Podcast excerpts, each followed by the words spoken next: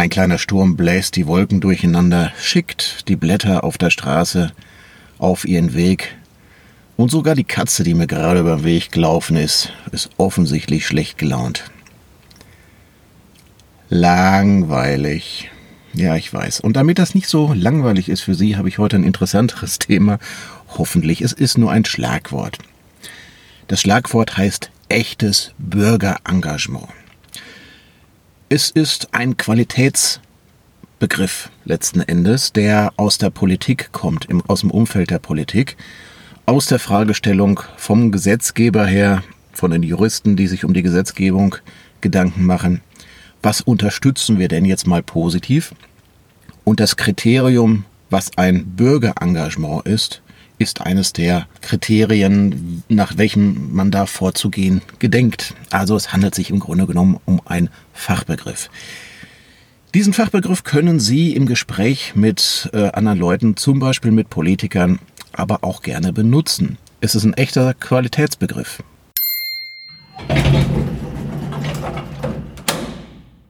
Ja, machen Sie es ruhig. Also wenn Sie sich mit, sich mit jemandem unterhalten über Freifunk, erwähnen Sie ruhig, dass wir gemeinnützig sind. Es gibt nicht viele auf der Welt, die das von sich selber behaupten können.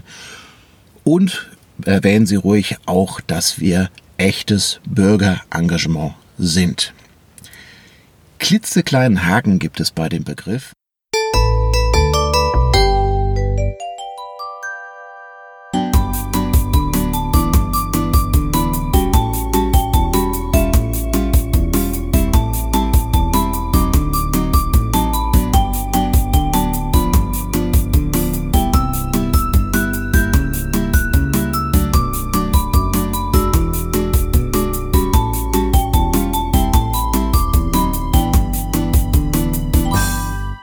Klitzekleinen Haken gibt es bei dem Begriff und das stört vor allen Dingen die Jungs und Mädels, die den Freifunk quasi erfunden haben, weil die stören sich an dem Wort Bürger.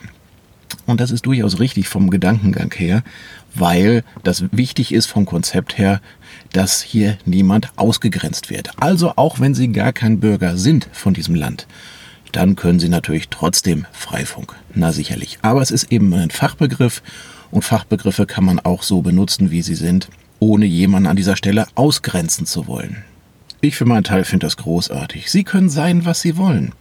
Sie sollen nicht ausgegrenzt werden, egal ob sie Alien sind oder krebskrank oder homosexuell oder was auch immer sie sind, wo auch immer sie herkommen, in welchen Glauben auch immer sie glauben. Sie sollen nicht ausgegrenzt werden, denn es ist wirklich etwas für die gesamte Gesellschaft. Egal, ob Sie Bürger sind oder nicht. Und ganz egal, was Sie an Freifunk interessiert.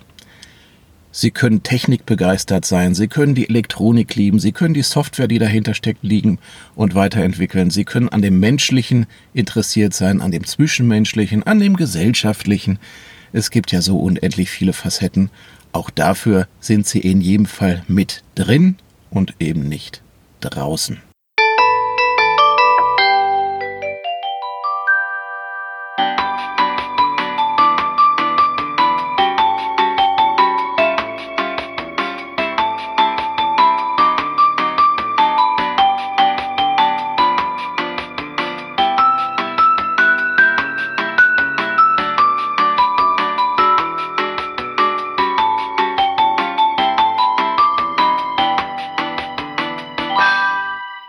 Was mich persönlich ein bisschen stört, ist, dass es den Menschen eigentlich im ersten Gedankengang her immer darum geht, was habe ich denn davon? Welchen Nutzen bringt es mir?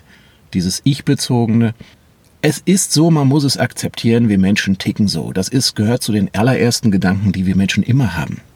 Ja, akzeptiere ich, einverstanden.